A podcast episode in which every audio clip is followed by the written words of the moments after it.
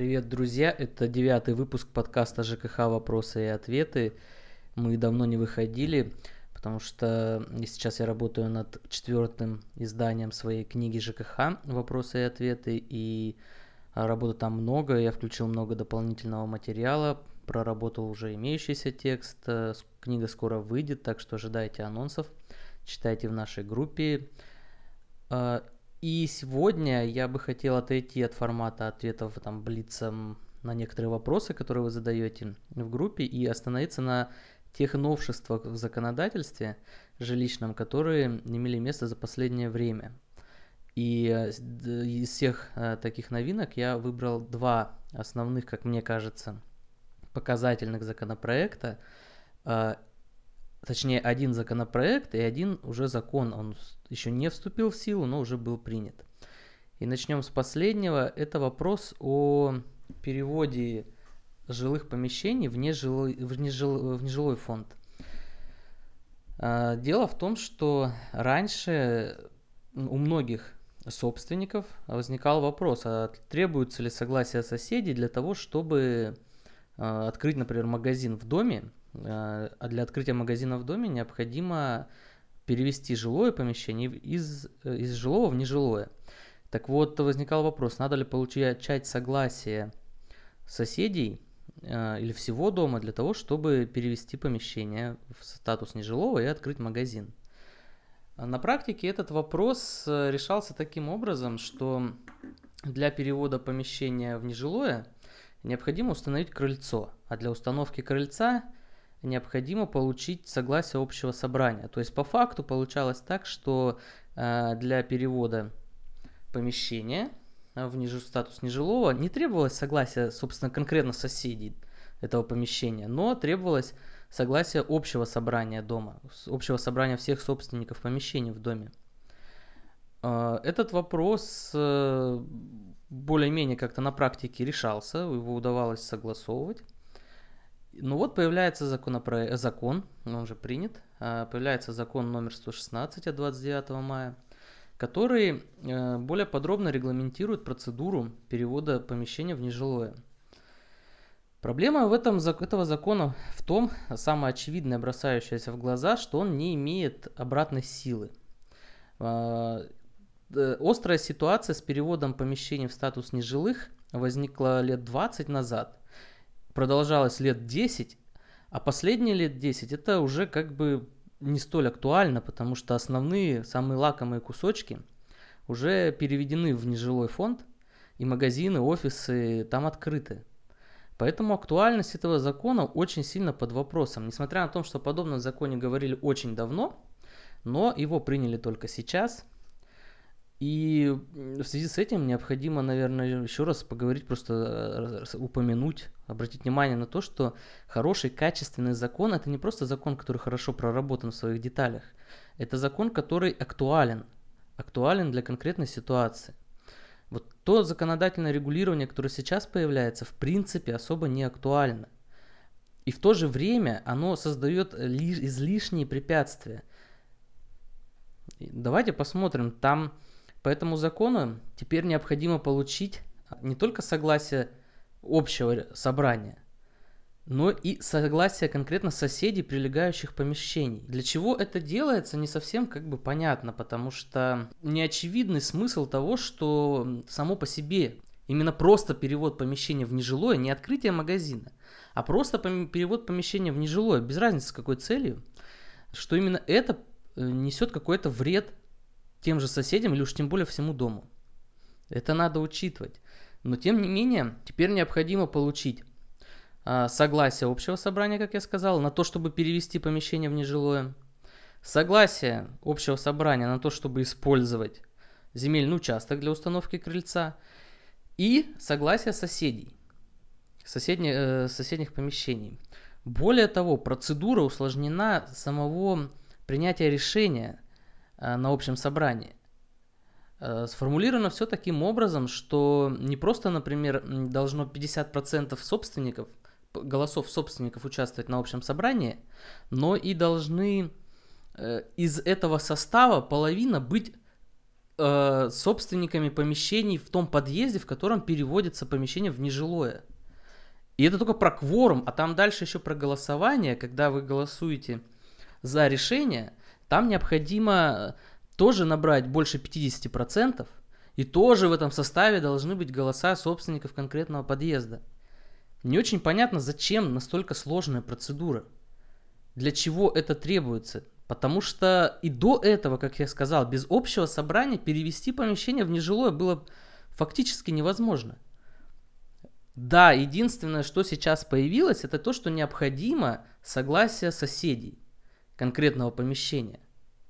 Но и тогда становится непонятно, зачем регулировать дополнительно, усложнять со стороны принятия решения общего собрания. Прописали про соседей, все. Но тут возникает, понимаете, еще и такая проблема, что э, Конституционный суд год там два назад э, э, решил, что можно устанавливать дифференцированные ставки для собственников жилых и нежилых помещений по категориям собственников. И э, многие думают сразу в том направлении, что ну, можно сделать меньше плату.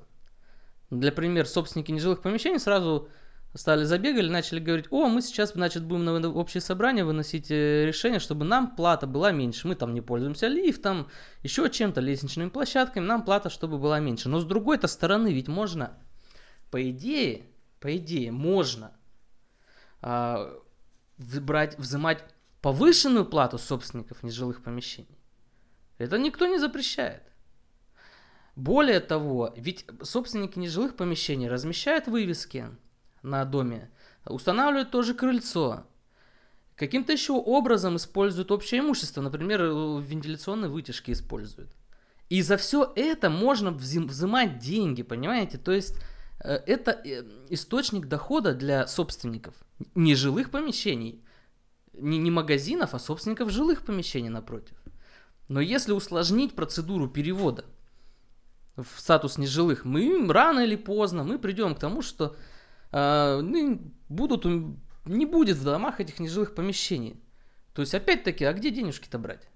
Где, где можно взимать дополнительный доход для собственников жилья, для того, чтобы покрывать там расходы на коммунальные услуги. Вот был такой источник, и он, конечно, сейчас не запрещен, но формально создаются условия, которые сильно препятствуют этому.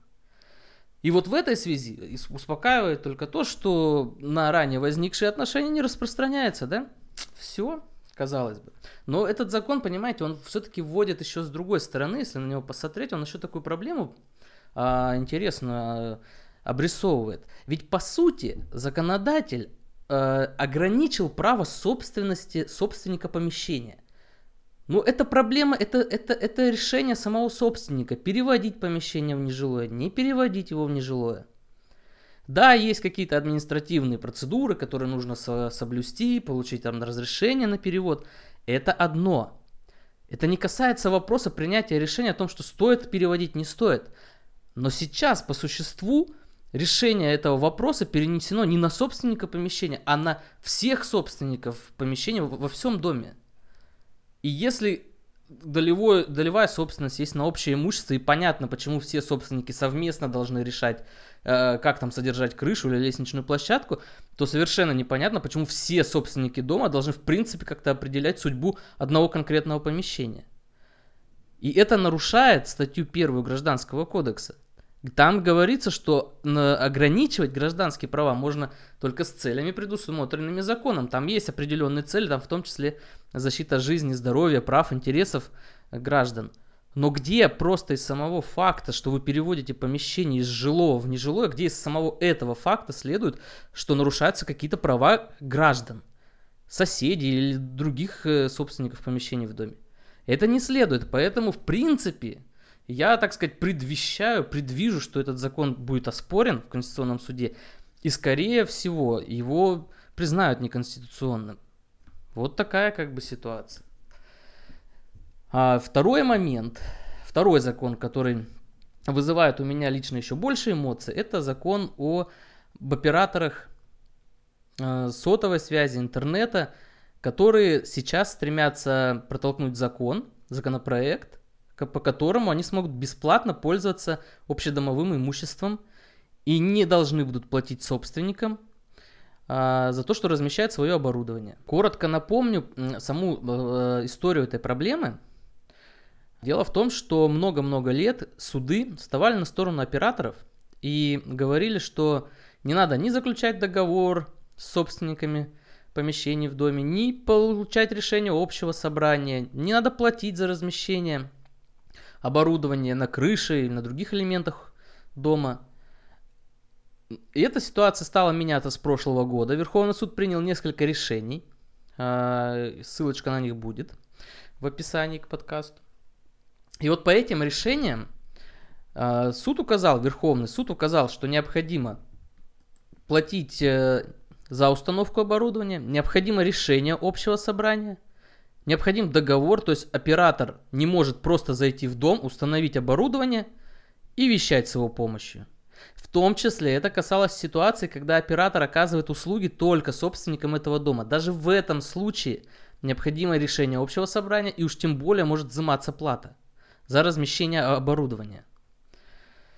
Как только Верховный суд стал формировать такую практику, э, с подачи ли операторов или еще каким-то образом, но в Государственной Думе появился законопроект, по которому операторы э, освобождаются от оплаты. Посмотрим на него поподробнее, на этот законопроект. Э, номер будет в описании этого законопроекта. Можете сами его найти, тоже посмотреть поподробнее, отслеживать его судьбу на сайте Госдумы. Госдумы. А, так вот, по этому законопроекту предлагается следующее. Операторы будут направлять в управляющую организацию заявку, что нам, мол, якобы надо установить оборудование э, в многоквартирном доме, которым вы управляете. Управляющая организация будет давать тех условия на это дело, причем она не может отказать. Она просто предоставляет тех условия на установку. Отказать. Отказать э, в установке оборудования могут собственники на общем собрании в течение трех месяцев после подачи заявки. И вот тут я сделаю перерыв э, вот этой мысли, рассказа об этом законопроекте, чтобы просто объяснить, а почему такая как бы проблема, вот откуда она, ее важность. Я когда рассказывал про законопроект о нежилых помещ... Э, закон о нежилых помещениях, я там говорил, что собственники реально могут зарабатывать да, с тех же магазинов, там, взимая плату за установку крыльца, вывесок и так далее. Но ведь и с операторов собственники тоже могут зарабатывать. И вот чтобы оценить просто масштаб этого заработка, даже по самым скромным а, расчетам, если верить сайту газеты «Коммерсант», там в этом деле а, крутится вот просто даже сейчас, в тех случаях, когда операторы все-таки их заставляют платить управляющим организациям, даже сейчас уже речь идет о 10 миллиардах рублей в год. То есть операторы платят 10 миллиардов рублей в год. На одну управляющую организацию могут приходиться от 500 рублей до 80 тысяч рублей. Обратите внимание, тут есть острая проблема. Управляющие организации заключают договора, договоры с операторами в обход собственников и получают деньги. Понимаете? 80 тысяч рублей, и это тоже деньги. И это деньги, которые могли остаться у собственников помещений, которые они могли, которыми они могли расплатиться за коммунальные услуги, на тоже ОДН, например. То есть тут серьезная есть проблема, серьезная ситуация. Ну и плюс, это ведь грубо противоречит логике э, реформы ЖКХ. Эта логика изначально исходила из того, что сделать ответственных, активных собственников помещения, которые будут самостоятельно распоряжаться имуществом. И сейчас законодатель собирается сделать что? Отобрать эту самостоятельность, ее определенную часть. Нет, теперь имуществом будут распоряжаться операторы. Такая ситуация получается. Итак, обратно к законопроекту возвращаемся. Что мы там получаем в этом закон- законопроекте? Общее собрание может отказаться, в принципе. Казалось бы, благая весть. Мы можем отказаться от установки. Но, как вот написано в законопроекте, это просто стоит того, чтобы это, чтобы это процитировать. Решение общего собрания о запрете размещения или о демонтаже сетей электросвязи и средств электросвязи может быть принято в случае, если их размещение не отвечает техническим нормативам и правилам размещения сетей электросвязи и средств электросвязи в жилых домах а также требованиям в области защиты жизни и здоровья граждан. Вы только вдумайтесь в эту формулировку. А, получается, что собственники могут отказать в размещении сетей, если сети нарушают закон. Но ведь если сети, их установка нарушает закон, то это просто по определению автоматически лишает основания установить это, устанавливать это оборудование. Если нарушается закон, значит у вас нет права его устанавливать. И здесь вопрос не о том, что общее собрание согласует, не согласует. Нет. Нарушили закон, вы не можете устанавливать это оборудование. Точно так же, как нельзя в розетку втыкать э, приборы, которые не соответствуют тех характеристикам электроэнергии, точно так же нельзя устанавливать аппаратуру, которая не соответствует закону. Уж тем более не говоря о случаях, когда есть угроза защите, э, угроза жизни и здоровью граждан. Понимаете, о чем речь идет? То есть фактически, если вот убрать это излишнее условие, эта норма, цветистая такая норма, она говорит о следующем. Общее собрание просто не может. Ну не может оно отказать в установке. Потому что если, я еще раз повторяю, нарушается закон, тогда вопрос уже не в том, с чем согласно собрание или не согласно. Оборудование и так не может быть установлено. Хорошо. Даже если мы на это закроем глаза, э, даже если Бог с ним, предположим, общее собрание может отказаться, возникает вопрос по платности установки оборудования. И здесь мне уже необходимо будет процитировать не сам законопроект, а пояснительную записку к нему. Цитата. За установку оборудования связи и доступ к нему с оператора связи плата не взимается поскольку оператор связи в данном случае не использует имущество третьих лиц. В данном случае оборудование устанавливается в целях организации оказания услуг связи одному из собственников квартир, являющемуся одновременно и со-собственником объектов общего имущества дома. Вот если, э, вероятно, это какой-то юрист составлял это дело, и даже если это составлял юрист, я не знаю, операторов, то у меня большие вопросы к квалификации этого юриста. Вот подумайтесь просто в формулировку, вдумайтесь. Плата не взимается с оператора, потому что оператор не использует имущество третьих лиц. А, возьмите элементарную ситуацию аренды. Вы расскажите вот эту вот позицию, эту норму арендатору. Арендатор не использует имущество третьих лиц. Он использует имущество арендодателя. Но по этой логике арендатор платить не должен. Ведь имущество третьих лиц не используется. Вот такая логика, и это пояснительная записка к законопроекту. Что? Что с этим делать, никак бы непонятно. Там в записке еще пытаются как-то обыграть эту идею, так или иначе ее описать, что вот, мол, услуги оказываются все-таки собственнику, он же абонент и так далее. Но против этой позиции-то и выступил Верховный суд – Потому что у нас гражданский оборот построен на эквивалентности. Я вам что-то сделал или предоставил, вы мне что-то. Эквивалентный обмен. Нельзя использовать мое имущество, не заплатив мне. Исключения должны быть установлены законом. И они должны быть э, соответствовать целям ограничения права. Потому что это мое право взимать плату за пользование моего имущества. И вот именно против этого и пытаются выступить операторы, пытаясь доказать, что на самом деле операторы, когда берут свое оборудование, устанавливают его на крыше или в подъездах, что они не используют общее имущество. Но это очевидно бредовая идея. Даже если предположить, что э, это имущество предоставляется, вот это оборудование собственникам, даже если это предположить, хотя это не так, потому что заключается договор услуг связи, услуги. Договор услуг, но не предоставление имущества. Но даже если это предположить, и, и собственнику, вот я собственник, например, и мне предоставляется имущество оператора, вот это оборудование, даже если это предположить, то для того, чтобы мне это имущество предоставить, они, операторы, сначала его монтируют, но для его монтажа-то они используют мое общее имущество. Они не просто принесли, вывалили мне коробку с этими антеннами и говорят, пользуйтесь. Нет. Они хотят, чтобы я дал, предоставил им свою стену, на которую они прикрепят это имущество, это оборудование. То есть эта логика не работает, даже если следовать логике законопроекта.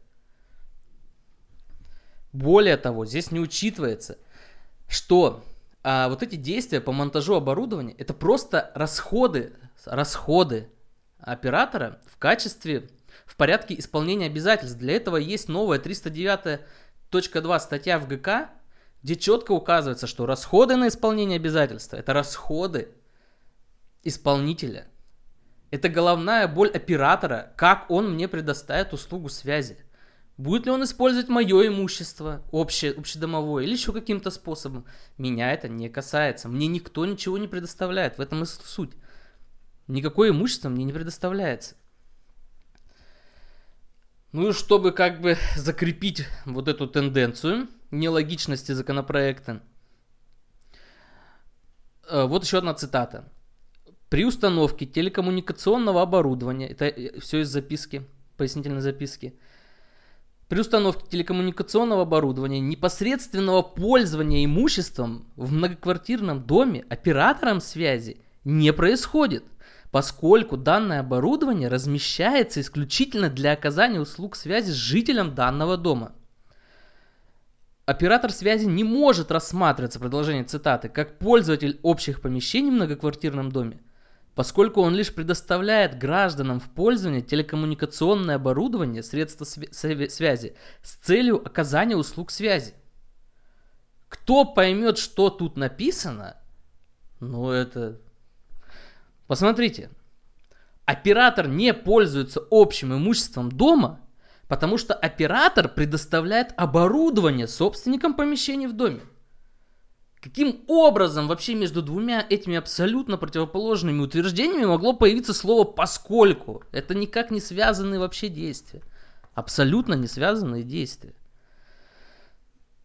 Ну и в конце, естественно, всего этого законопроекта там вводится презумпция невиновности. Устанавливается, что если оператор на данный момент, сейчас, уже до вступления закона в силу, установили свое оборудование, то это оборудование можно использовать дальше, причем без взимания платы. Вот подобное регулирование, вот это даже норма, это грубейшее просто вмешательство в гражданское законодательство, грубейшее. И если это еще можно было позволить там какими-нибудь изменениями в ГК, то на уровне федерального закона такое себе позволять нельзя. Каким образом если мы заключили с оператором возмездный договор, каким образом только лишь в силу нового регулирования, последующего регулирования, каким образом этот договор становится безвозмездным? Почему он должен таким стать? Это остается непонятным. Но, тем не менее, такой законопроект есть. Он сейчас находится в Госдуме, он находится на первом чтении. И я думаю, что, я надеюсь, что все-таки он не пройдет. Или он пройдет в какой-то измененной форме, э, как и планировалось. Есть такие планы, хотя бы, хотя бы, даже если не говорить о, безвозмездно, о, о возмездности договора, то хотя бы, чтобы был сам договор между собственниками и оператором. Но как там все повернется, сейчас сказать сложно. Будем следить за этой ситуацией, буду вам про нее рассказывать, потому что это важный вопрос. Этот вопрос касается двух принципиальных вещей. Я еще раз просто обращу на это внимание. Две принципиальные вещи. Первое – это сама суть жилищной реформы, которая именно собственникам жилья предоставила право распоряжаться, владеть, пользоваться общедомовым имуществом. И была направлена эта реформа на формирование сильных, умных, знающих собственников, которые смогут, второй момент, переходим ко второму моменту, извлекать пользу, выгоду от общедомового имущества. И вот два этих момента, вот этим законопроектом, они исключаются. И это, конечно, очень печально, потому что я наблюдаю это развитие жилищной реформы, в, в принципе, с, со дня, когда она началась, и вот за прошедшие 14 лет это, пожалуй, одно из самых серьезных поползновений на права собственников помещений в доме. Но такая же ситуация, так живем, а поэтому следите за нашими подкастами, записями, ставьте лайк, читайте нас ВКонтакте, читайте нас в Яндекс.Дзене, будет много интересных материалов. А, на отпуск мы летний не уходим, мы всегда с вами. Ждите четвертую редакцию книги ЖКХ «Вопросы и ответы». Пишите, что вы считаете по поводу этих законопроектов в комментариях. А сейчас всем пока.